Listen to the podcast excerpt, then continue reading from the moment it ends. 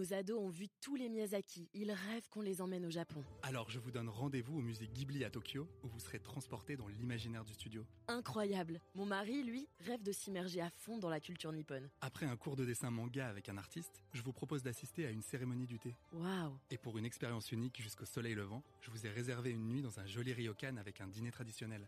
Je nous y vois déjà. Avec Marco Vasco, ne rêvez plus, vivez votre voyage l'esprit libre. Au rendez-vous sur marcovasco.fr pour imaginer votre prochain voyage sur mesure. Nicolas Bouzou, installez-vous, bonjour. Bonjour. Euh, je vais vous poser une question absurde pour commencer. Ouais. Euh, quel élève étiez-vous en sixième? Ça n'a aucun sens, mais... Si, si. Euh, je pense que j'étais plutôt bon, moyennement bon, mais Ventre rien mou de la rien classe génial. Ouah, 14 de moyenne Oui, plus voilà, exactement, 14 de moyenne. Je m'ennuyais un peu, euh, vraiment, moi, enfin, Bavard- je vais dire bavardage euh, Très bavard. Non, mais j'avais pour les filles, moi. Alors là, vraiment, c'était vraiment mon, mon truc. C'est-à-dire que j'essayais de me mettre à côté de, des filles, de la fille qui me plaisait. Et puis, j'essayais de bavarder tout le temps. Voilà. Donc, c'est peut-être, j'étais pas très attentif. Je travaillais plutôt bien, mais pas. Enfin, enfin je veux dire, effroyablement banal. Ouais, c'est ça, très, très banal. Alors, avec quand même une petite spécificité, c'est que ma mère était enseignante euh, dans le collège dans lequel j'étais. Donc. euh, voilà, j'étais un, ouais, un tout petit peu ouais, plus Tapageur, surveillé que les mais autres. profil bas, ouais. Un peu profil bas. J'étais obligé, pour le nom de la famille.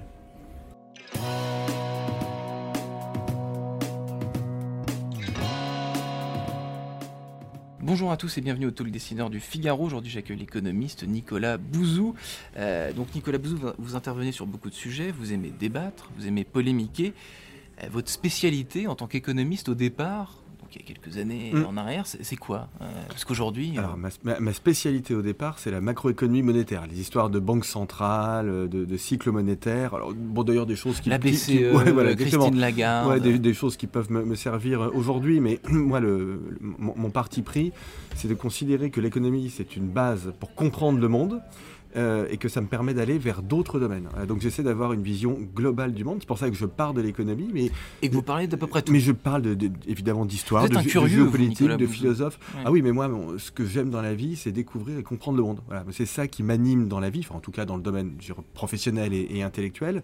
C'est vraiment, moi, je vois le monde comme un château avec plein de pièces à, à- à visiter, et donc j'ai envie de découvrir ça et de visiter ça. Et donc, pour moi, ceux qui font, qui, qui restent toute leur vie sur un petit créneau économique, euh, sur euh, le tel segment du marché du travail, pour moi, c'est absolument lunaire. C'est impossible pour moi. c'est très respectable, mais c'est pas pour moi. C'est une zone de confort qui ne vous plaît pas. Ah oui, et alors Mm. je suis content que vous prononciez le, le terme de zone de confort parce que j'ai toujours considéré qu'il fallait sortir de sa zone, mais vraiment, enfin, Mm. qu'il fallait sortir toujours de sa zone de confort. C'est la raison pour laquelle je, je change aussi toujours de thème dans les livres. Mm. J'ai toujours changé de thème. Et là, vous allez voir, je vais encore changer de thème. En septembre, je vais sortir un truc. Vous me Ah, réinviterez. vous êtes- Et là, je peux vous dire, vous pouvez pas savoir, le- vous ne pouvez pas anticiper le thème. Moi, je n'invite jamais euh, deux fois euh, la même personne, mais c'est amusant. Ce que, ce que vous, ce que vous dites, ailleurs. la Si description- vous le prenez la- sur le- ce ton. Je, je le prends sur un, sur un ton euh, très courtois, mais euh, ce, que, ce que vous m'expliquez me fait penser à ce que dit parfois Eric Orsena. Oui. Orsena est un romancier Oui. euh, très connu, c'est un économiste. Oui. Comme vous, et il va sur plein de terrains. Sa curiosité l'emmène vers le coton, vers, Oui. vers des fleuves, vers des choses tout à fait. C'est intéressant ce que vous dites parce qu'il se trouve qu'on a. C'est votre je- modèle. Je, je connais. non, j'ai pas de modèle, mais je connais très, très bien Eric et on a beaucoup de conversations là, et je pense qu'on on partage ça, oui, ce côté explorateur Hmm, et entrepreneur aussi. Hmm. Entrepreneur intellectuel parce que je vends mes idées. Enfin, j'ai une, entreprise. Et, Astérès. et- Astérès, et- Mm. exactement, et donc je suis aussi euh, entrepreneur dans le monde des idées. Alors donc, euh, effectivement, aujourd'hui, donc votre quotidien n'a rien à voir avec celui d'un universitaire. Non. Vous donnez des conférences, euh, vous êtes partout, vous intervenez dans les médias, vous écrivez dans, dans l'Express. Notamment, votre journée de travail type, ça ressemble à quelque chose d'assez d'assez formel ou alors pas Non, du pas, du tout. Non, d'ailleurs, il n'y a, pas de- y a pas de journée type, mais il y a deux choses que je fais tous les jours. Euh, écrire mes livres, ça je le fais tous les jours, et du sport. Voilà. Donc ça, ce sont les, les deux choses. Vous faites, que vous faites quel sport je hein, cours. Nicolas Bouzou? Euh, Ouais. De de vélo, mais voilà, je cours. Et donc je fais du sport quasiment tous les jours, sauf vraiment cas exceptionnel, et j'écris tous les jours. Après, le reste, c'est des voyages, des rencontres, des rendez-vous, des conférences. Voilà, c'est extrêmement euh, mouvant. C'est varié. C'est un peu partout, c'est très, c'est très varié et très honnêtement, c'est génial quoi. C'est simplement génial parce que je suis content de tout. Je suis très content là d'être avec vous, Euh, vraiment content. J'aime ça, ça me fait plaisir. Je suis content de, de, de faire une conférence euh, ce soir. Je suis très content de partir euh, à Los Angeles là dans quelques jours pour travailler sur euh, l'hydrogène. Je, je suis très content après de revenir travailler deux jours à temps complet sur mes livres. Voilà, j'aime tout, tout ça me passionne. Hmm. Donc c'est amusant, on a évoqué Eric Orsena, vous Hmm. avez écrit Sagesse et folie du monde qui Ouais. vient avec, Avec Luc Ferry. avec Luc Ferry, qui est un de vos amis, euh, je, je crois.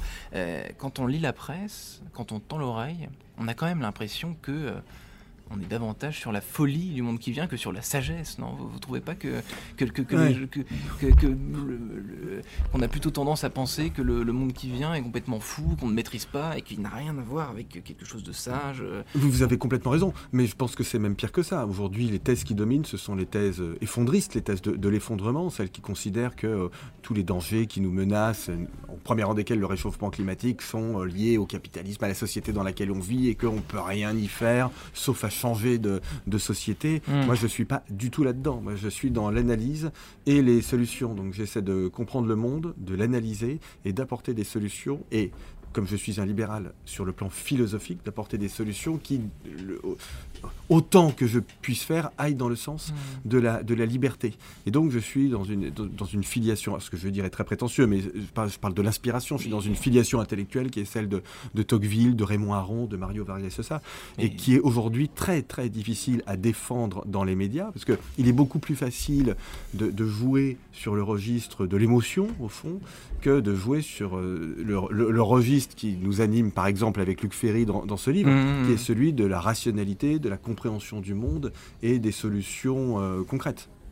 Qu'est-ce qui vous réjouit, euh, Nicolas Bouzou, dans, dans le monde qui vient, justement? Est-ce qu'il y a quelque chose qui vous grise qui vous Ah oui. met en, en joie Ouais, quand, bien quand sûr. vous voyez euh, la société telle qu'elle est aujourd'hui? euh, le- le- les, les- les connaissances extraordinaires qu'on a accumulées, la puissance technologique extraordinaire qu'on a accumulée, qui nous ouvre des horizons extraordinaires vers des sujets passionnants. Pour moi, les deux, les deux nouvelles frontières, c'est l'espace et le cerveau. Vous voyez, rien que ça. Je pense que le, le 21e siècle sera celui de l'exploration euh, spatiale. Je pense que ce sera aussi celui de la compréhension du, du, du cerveau, de la lutte contre les maladies neurodégénératives, mais aussi du renouvellement de l'éducation. Mmh. Et, je, trouve que tout ça est extraordinaire, passionnant. Je pense qu'on entre dans un monde qui, pot- qui ne sera pas automatiquement un monde de progrès, mais qui potentiellement sera un monde dans lequel on va combattre des maladies qui étaient mortelles il y a encore quelques années, on va décarboner la production euh, d'énergie, on va fournir un accès à la culture à, à- à un prix, à un coût euh, extrêmement faible. Donc je pense que tout ça, tout ce qu'on fait, toutes ces innovations, si on est malin, si on est intelligent, si on est rationnel, ça peut être pour le meilleur. Donc Mm. ça m'anime complètement. Hmm. Je trouve ça génial. J'ai lu euh, dans l'Express une chronique que vous avez écrite euh, qui dit en gros que les GAFA, les géants de la tech, euh, ils croquent pas mal de choses sur leur passage, mais ils ne vont pas tuer, euh, ils ne vont pas anéantir euh, des, des- des organisations un petit peu plus ancestrales. Oui. Euh, Mm. C'est plutôt à contre-courant de ce qu'on entend. Là aussi, euh, mais on commence à le voir.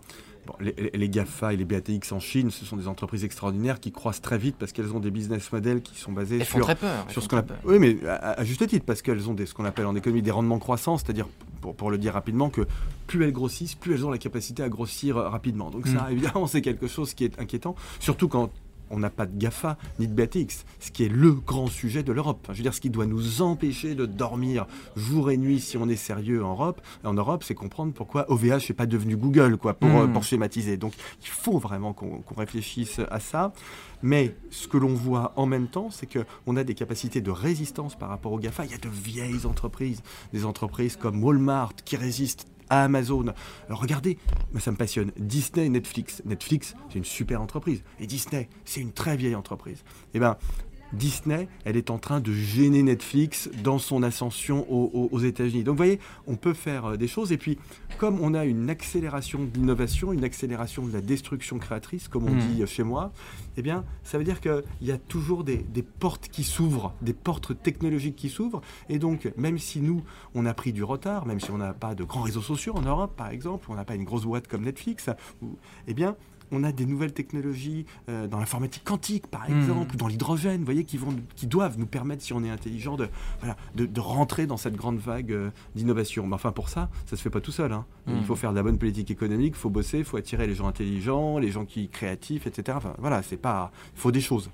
Votre ton est celui de, de l'onirisme, Nicolas Bouzou. C'est pourquoi, je, pour ma dernière question, je rebondis sur la première et, et votre, euh, votre profil type d'élève en sixième.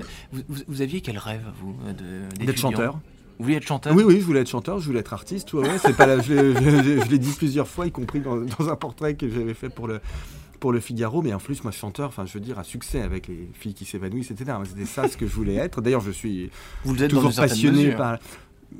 Certaines personnes Peut-être. s'évanouissent lors de vos conférences. Peut-être, pas suffisamment, je le regrette, ou peut-être pas pour les bonnes raisons en tout cas, mais euh, je- je- au fond, je suis, très, com- je suis quand même content de faire ce que je fais parce que je pense que si j'avais été euh, artiste, euh, la dimension malgré tout intellectuelle de réflexion m'aurait manqué. Alors aujourd'hui, peut-être que la dimension artistique me manque, elle m'aurait manqué, mais bon, je suis voilà, toujours passionné par euh, l'art, par, euh, par la musique et. et malheureusement, ce rêve n'adviendra pas. C'est-à-dire que je ne, je ne serai pas chanteur. Je suis trop avancé dans ma, dans ma destinée. Ne disons jamais, jamais. Nicolas Bouzou, merci infiniment. Merci Quentin.